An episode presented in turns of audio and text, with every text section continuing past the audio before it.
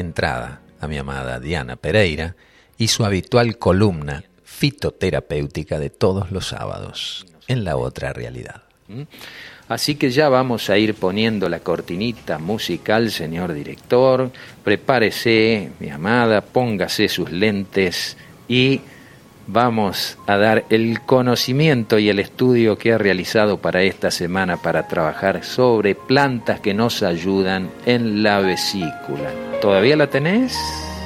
Le pregunto a la audiencia, ¿eh? ¿Todavía tenés la vesícula? Bueno, si la tenés, cuídala. Vamos a ver cómo podemos cuidarla mucho mejor. Buen día, mi amada. Buenos días, querida audiencia. Hoy vamos a seguir transmitiendo plantas que nos ayudan al buen funcionamiento del hígado y la vesícula biliar. Ahí está. Había quedado pendiente del sábado anterior eh, una parte del hipérico.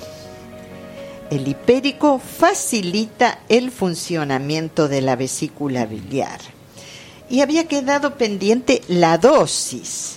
Entonces vamos a ir anotando eh, preparación y empleo del hipérico.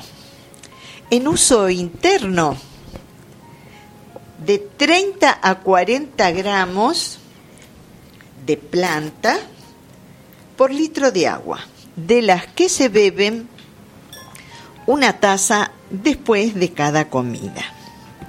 Y en uso externo, y en uso externo, eh, vamos a usar el aceite de hipérico. ¿Mm? ¿Cómo lo usamos? Habíamos explicado cómo hacerlo y también eh, queríamos contarle que actualmente existen varios preparados farmacéuticos que lo contienen. Entonces, como lo aplicamos con una gasa sobre la piel lesionada o sobre la quemadura y a continuación se venda. Ahora vamos a hablar de un tema cólico biliar el que lo ha padecido oh, es de terror. Así que, Dicen que es como un parto. Es como un parto, sí, sí, yo lo padecí dos veces. Ah, sí.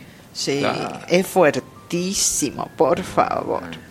Bueno, entonces se produce cuando la vesícula biliar intenta expulsar un cálculo y piedra que ha formado en su interior. Y es un cuadro agudo que puede durar hasta varios días, en el que se producen contracciones espasmódicas de la vesícula y de los conductos biliares que vacían la bilis al intestino delgado. Realmente el que lo ha padecido solo puede saber de qué se trata, hasta corta la respiración. Esto se traduce en dolor, náuseas, vómitos, malestar general y están indicadas todas las plantas antiespasmódicas y estas plantas que le vamos a enumerar.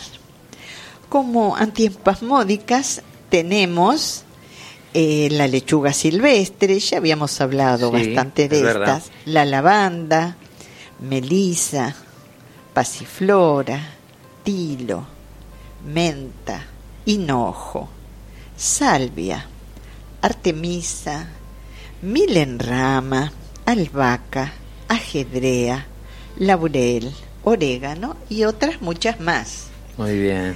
Y mm, ahora vamos a expresar un poquito más de qué se trata la ajedrea, que es carminativa, tonificante, afrodisíaca. Desde muy antiguo eran conocidas sus virtudes culinarias y afrodisíacas.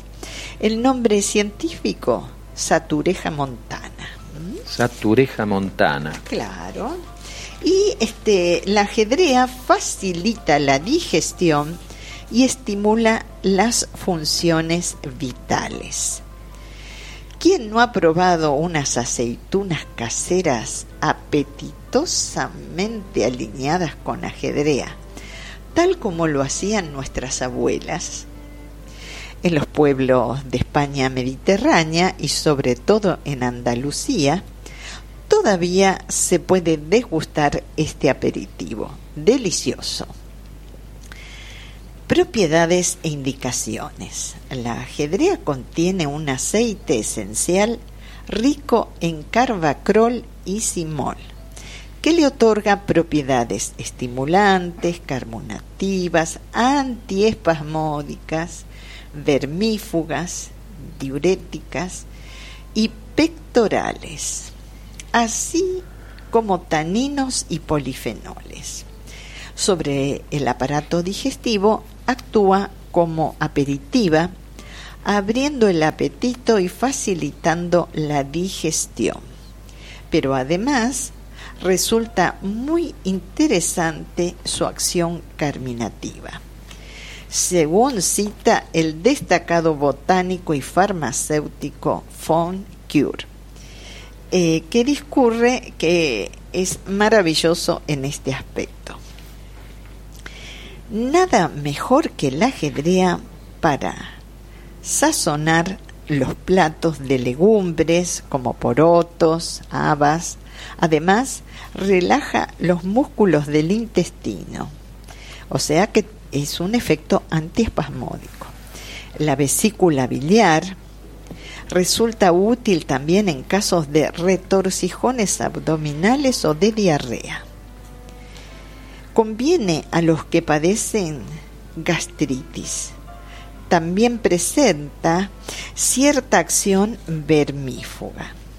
Sobre el aparato nervioso ejerce una suave acción tonificante, por lo que se haya indicado en casos de fatiga crónica, debilidad, hipotensión, y astenia, que es disminución de la fuerza muscular.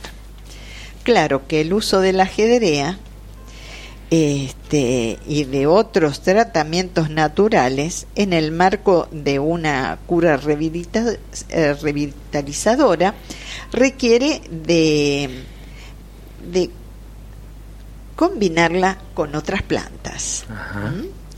Eh, es ligeramente diurética y depurativa por lo que conviene a los obesos, artríticos y gotosos. Proporciona acción balsámica y expectorante debido a los aceites esenciales que contiene. Es útil en bronquitis agudas y crónicas, así como en casos de asma. Para guisos puede emplearse tanto fresca como seca para alinear las aceitunas naturales, esta es la receta que se aplica en los mejores pueblos olivareños de España.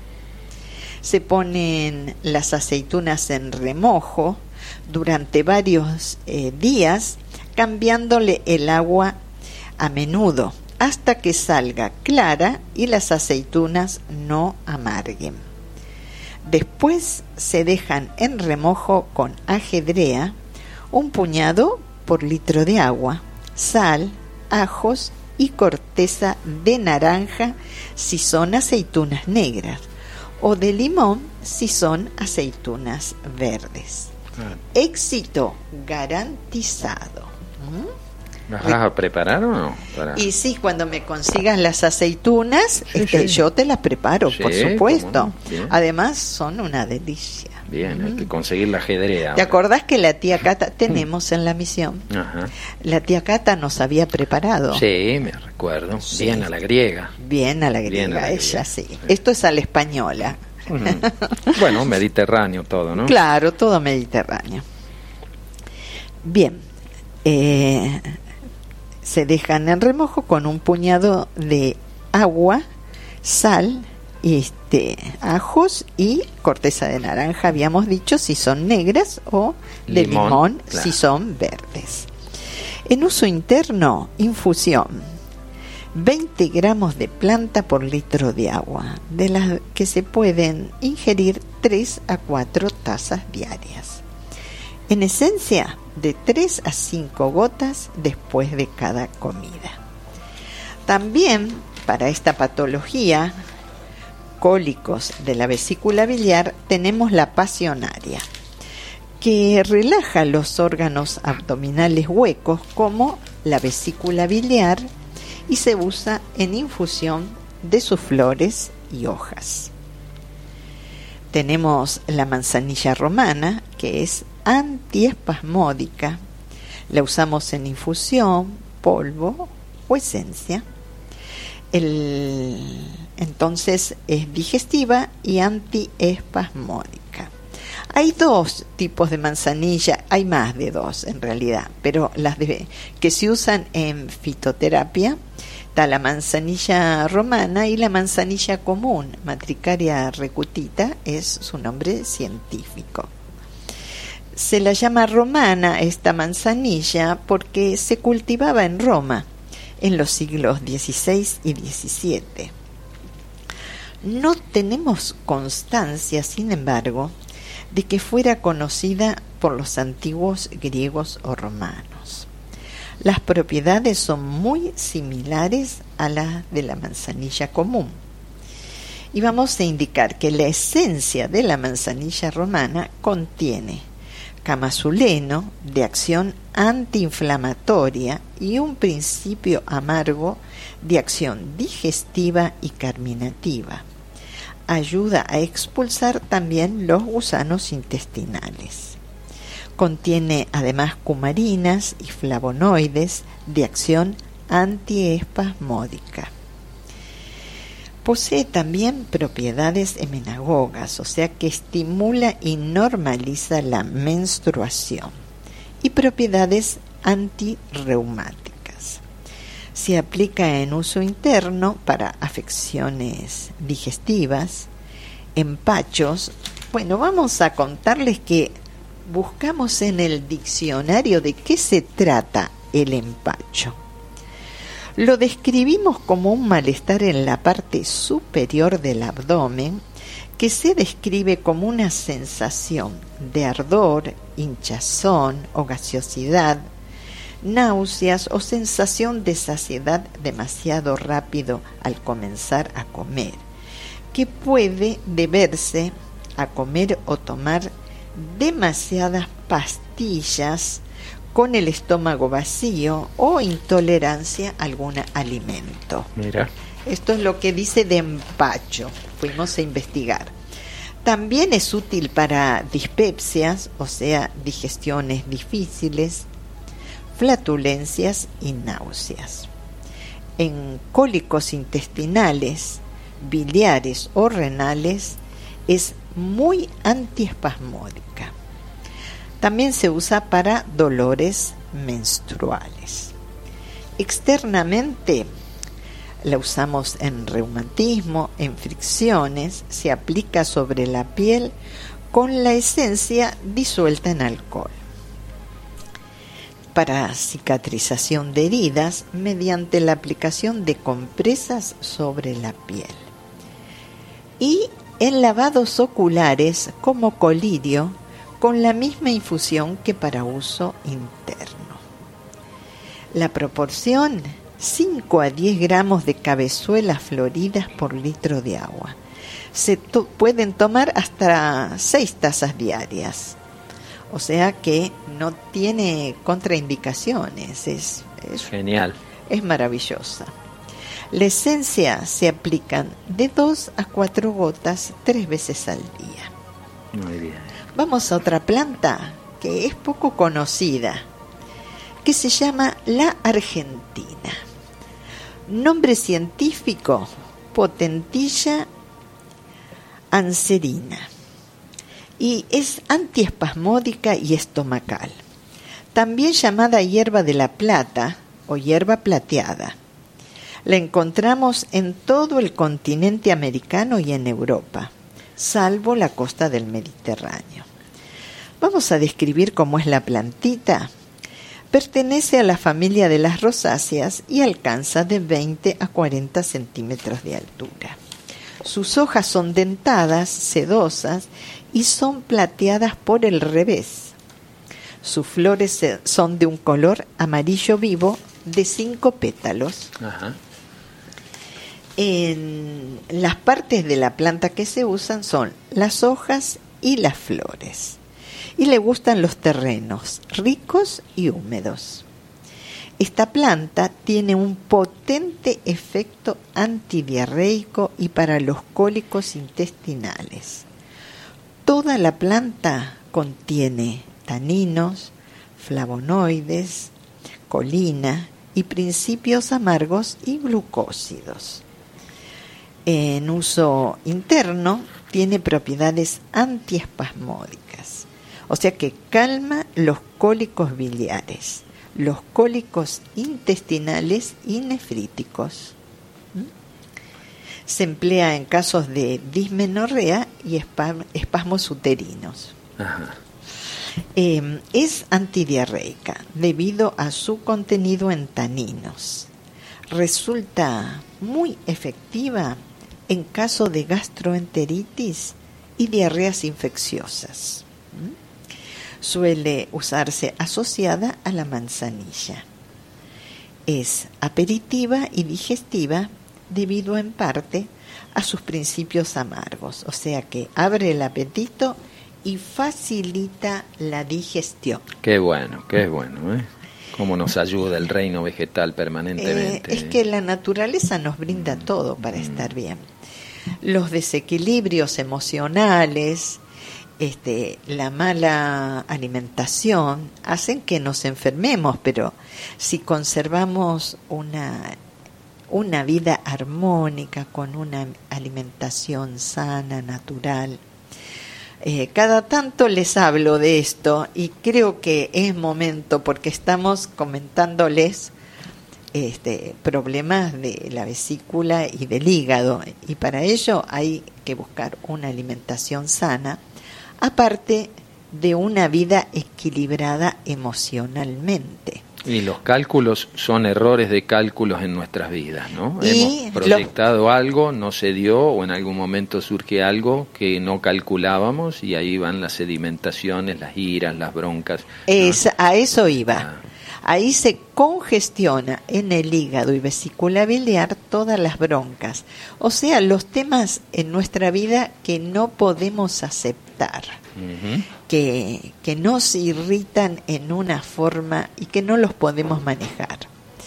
Y bueno, es el trabajo de todos. Eh, sí, y el del cirujano a veces. Eh, sí. bueno, vamos a seguir contando de la Argentina, que es aperitiva y digestiva. Debido a sus principios amargos, abre el apetito y facilita la digestión. Muy bien. Externamente se aplica en compresas sobre hemorroides para desinflamarlas y reducirlas de tamaño. Preparación y empleo. En uso interno, decocción de 30 a 50 gramos de planta por litro de agua. Se toman de 3 a 5 tazas de agua diarias, perdón. Y en uso externo, compresas se aplican la misma decocción que se usa internamente. Eh, compresas bien empapadas se aplican sobre las hemorroides de 3, 2 a 3 veces al día durante 10 minutos. Y eso desinflama notablemente las hemorroides. En la misión tenemos una cremita espectacular que soluciona este tema de hemorroides mm. a toda la gente que la usa. Es verdad. Ahora vamos a hablar de otra planta que el periodo es muy cortito de conseguirla en, en las verdulerías, la alcachofera o alcaucil. Tiene propiedades maravillosas para todo lo que es hepato biliar es colerética, o sea que favorece la secreción de la bilis. Usamos la infusión de sus hojas, tallos y raíces. Ah, mira. Eso se usa. No del fruto específicamente. No del fruto, no, no. O sea que si vas a la verdulería y está con las hojas, con el tallito, no, no, que no te la saque el verdulero, decirle que te Eh, cobre eso- solo el, fruto, pero que... De eso me ocupo yo cada vez que voy. en Sí, bueno, esta le digo a la época. audiencia a veces, ¿no? Claro, Porque a sí. veces va a- como, como descarte eso Sí, y tiene, el- tiene es- es propiedades maravillosas. Sumamente maravillosas para decocción, para tinturas madres, para guardar, este, secarlo y, y la guardar. baje, la baje también. Claro. El lino, el lino tiene propiedades antiespasmódicas, sedantes y es antiinflamatorio. Como lo usamos, cataplasma con la harina de lino. Y vamos a ¿Qué sería? Se muele, se muelen los granitos. No, se eh, hace sí, harina. o se compra la harina Ah, directamente. ya viene. Sí, ah, sí. bien. Eh, vamos a otro tema. Páncreas, insuficiencia pancreática. Y me entero que cada vez más hay personas... este, Insulino dependientes. y, y no, o con diabetes tipo 2, que es la adquirida este, por una mala alimentación Ajá. o por este, temas emocionales de preocupación. ¿Mm?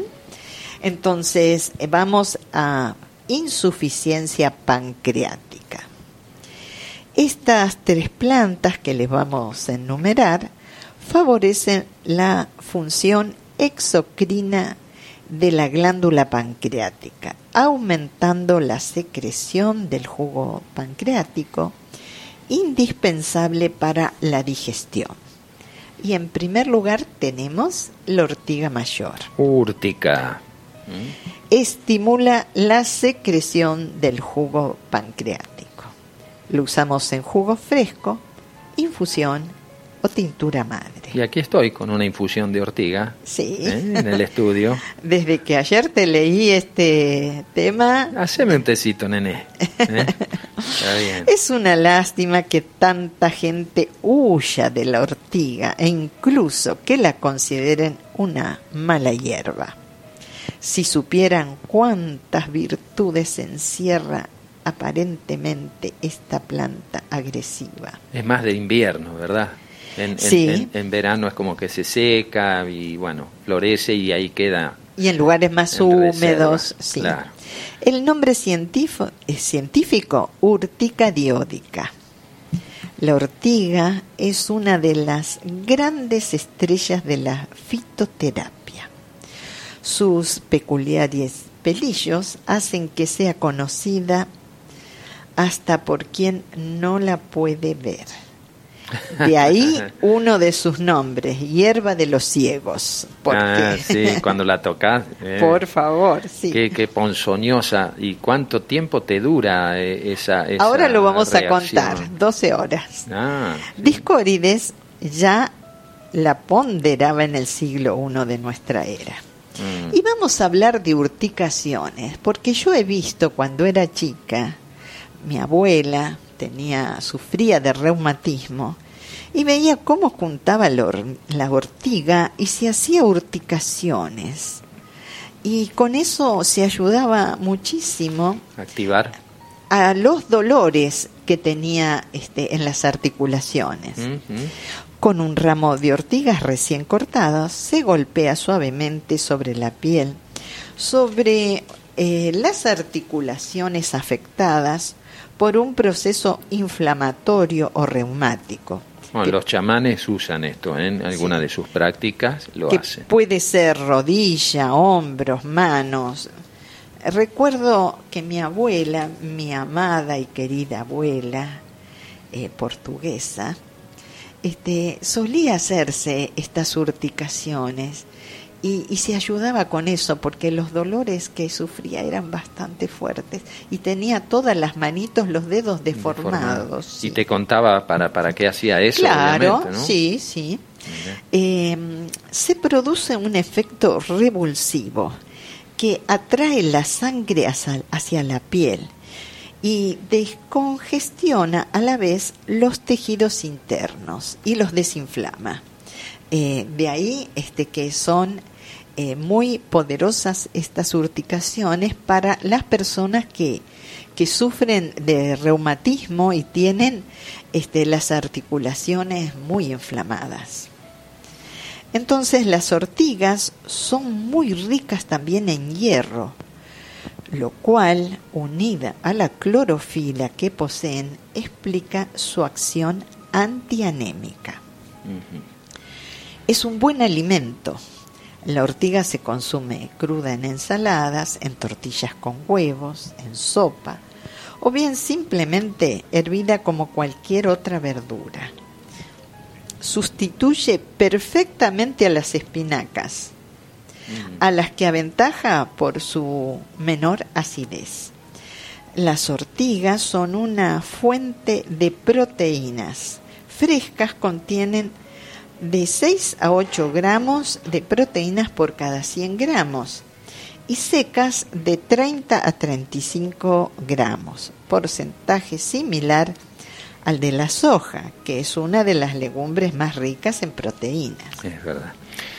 Saludos, dicen muy interesante. Abrazos Liliana desde Buenos Aires. Oh, Retribuimos. Lili, gracias, lindo. gracias, gracias. Muy buenos días, limoneros. Somos el sueño de Dios.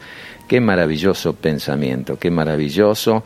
Buen sábado, buena vida, María Yapsi. ¿eh? Desde allá. Mari, un abrazo te mando fuerte desde aquí. Dice, ay Dianita, lo sufrí durante 11 años y casi me cuesta la vida. Deben ser los cálculos, ¿no? Menos Sí. mal que sobreviví a todo ese dolor y me dejó una gran enseñanza. Todo lo bueno no se compra con dinero. Así es. Un abrazo, María, para vos y también para Marlova, allá en, en Caxias do Sul.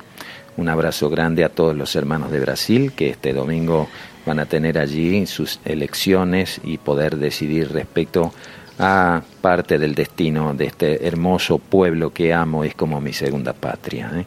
Es así. Y Amamos. y a toda la gente que siempre nos, nos ha recibido con tanto amor, nos enseña. ¿eh?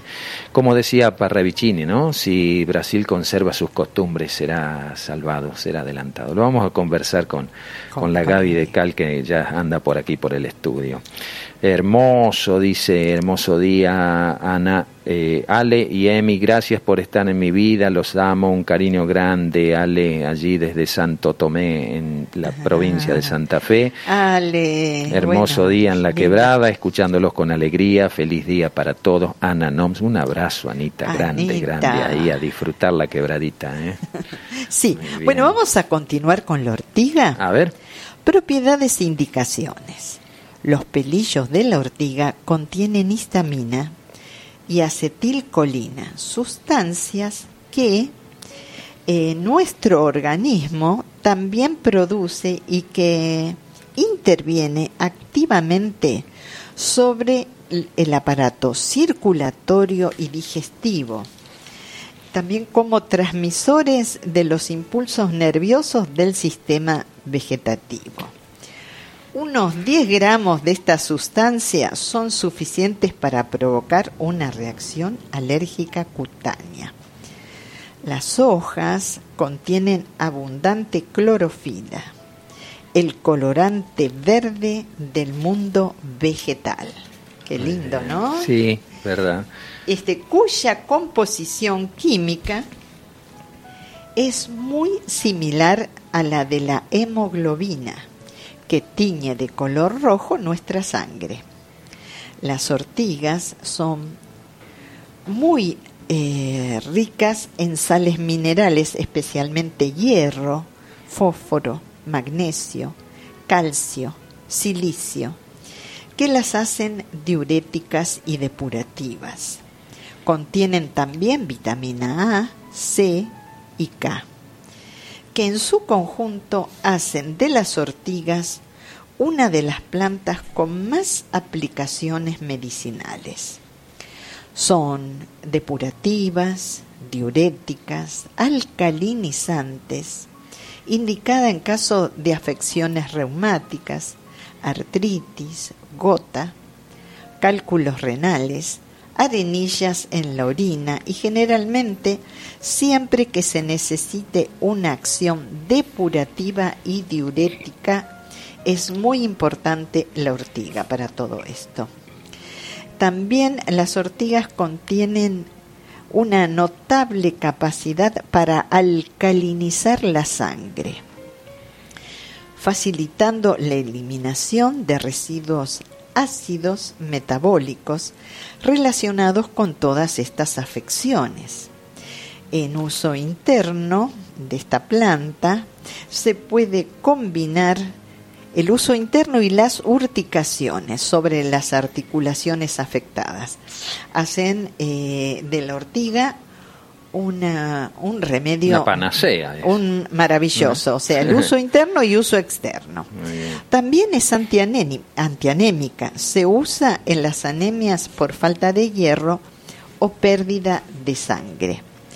El hierro y la clorofila que abundan en la ortiga son estimulantes de la producción de glóbulos rojos. Atención las personas vegetarianas y veganas, que siempre estamos ahí con, con el tema de, los glóbulos rojos, ¿no? Sí, por las anemias. Y claro. Mm. La ortiga conviene también en los casos de convalescencia, desnutrición, agotamiento por sus efectos reconstituyentes y tonificantes.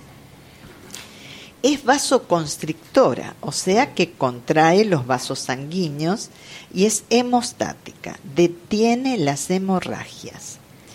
Indicada especialmente para las hemorragias nasales y uterinas muy útil para las mujeres con menstruación abundante. Insistimos en que cualquier hemorragia anormal debe ser objeto de consulta médica. Eso ante todo. Es digestiva, da buenos resultados en los tratamientos digestivos debido a atonía o insuficiencia de los órganos digestivos. La ortiga contiene pequeñas cantidades de secretina, una hormona que produce determinadas células de nuestro intestino, la cual estimula la secreción de los jugos pancreáticos y la motilidad del estómago y de la vesícula biliar. Esto explica que la ortiga facilite la digestión y mejore la asimilación de los alimentos. Bueno, habíamos dicho que es astringente. Se ha usado con éxito para calmar las fortísimas diarreas de cólera. Es útil en todo tipo de diarreas, colitis y disentería. Y es hipoglucemiante. Las hojas de ortiga hacen bajar el nivel de azúcar en sangre, por lo que ha sido comprobado en numerosos pacientes. Aunque no se puede sustituir a la insulina, permite disminuir las dosis de medicación antidiabética. También es emoliente. Por su efecto suavizante se recomienda en las afecciones crónicas de la piel, especialmente eczemas, erupciones y también para acné. Y se usa también para la caída del pelo. Pero créame que yo, Oscar, ya lo conocí hace 20 años, todo peladito, ¿eh? Así que no, no lo pudimos ayudar en ese aspecto. Limpia y regenera y embellece la piel se obtienen mejores resultados si se toma por vía oral y se aplica en forma local. Para tranquilizar a los que temen a esta planta, hay que decir que a las 12 horas de haberla arrancado, desaparecen sus efectos urticantes y adquiere una consistencia suave como de terciopelo la piel. O sea, Oscar, vos preguntabas cuánto dura las urticaciones, esas molestias que producen los pelillos en, la piel, 12 horas. 12 horas, sí, doy cuenta de ello. Eh, lo estuve padeciendo durante, digo, ¿qué, ¿qué tengo en el dedo? Porque estaba trabajando en la huerta y había una hojita minúscula de ortiga que alcancé a rozar y bueno, ella me dijo, ojo, estoy acá, Oski, y me duró me duró mucho tiempo. 12 horas es lo que 12 dura. Horas, Qué bárbaro. En uso interno, jugo fresco es la forma como se aprovechan mejor sus propiedades medicinales, especialmente su efecto depurativo. Se obtiene prensando las hojas o pasándolas por la licuadora, haciendo un licuado de ortiga. Se toma medio vaso a un vaso por la mañana y otro al mediodía. En infusión, 50 gramos por litro de agua, infundirla durante 15 minutos y se ingieren de 3 a 4 tazas diarias. Y en uso externo, loción, el jugo se aplica sobre la zona afectada de la piel. En compresas se empapan con el jugo y se colocan en la zona afectada. Se cambian de 3 a 4 veces diarias. Y en taponamientos nasales se empapa una gasa en el jugo de ortiga y se introduce en la fosa nasal. Hasta aquí llegamos con la columna fitoterapéutica. Me despido con todo amor. Hasta el próximo sábado. Así pasó, ella lo acaba de anunciar. La columna fitoterapéutica con Diana Pereira y hoy un material muy rico para tener en cuenta y asociarnos un poco más con la madre natura que siempre está dando, dando y dando para que nosotros tengamos una mejor calidad de vida. Hacemos esta pausita musical con este tema de Nico Tsarakis, Uritorco, Estación Cósmica, a modo de preludio para recibir a nuestra invitada de hoy.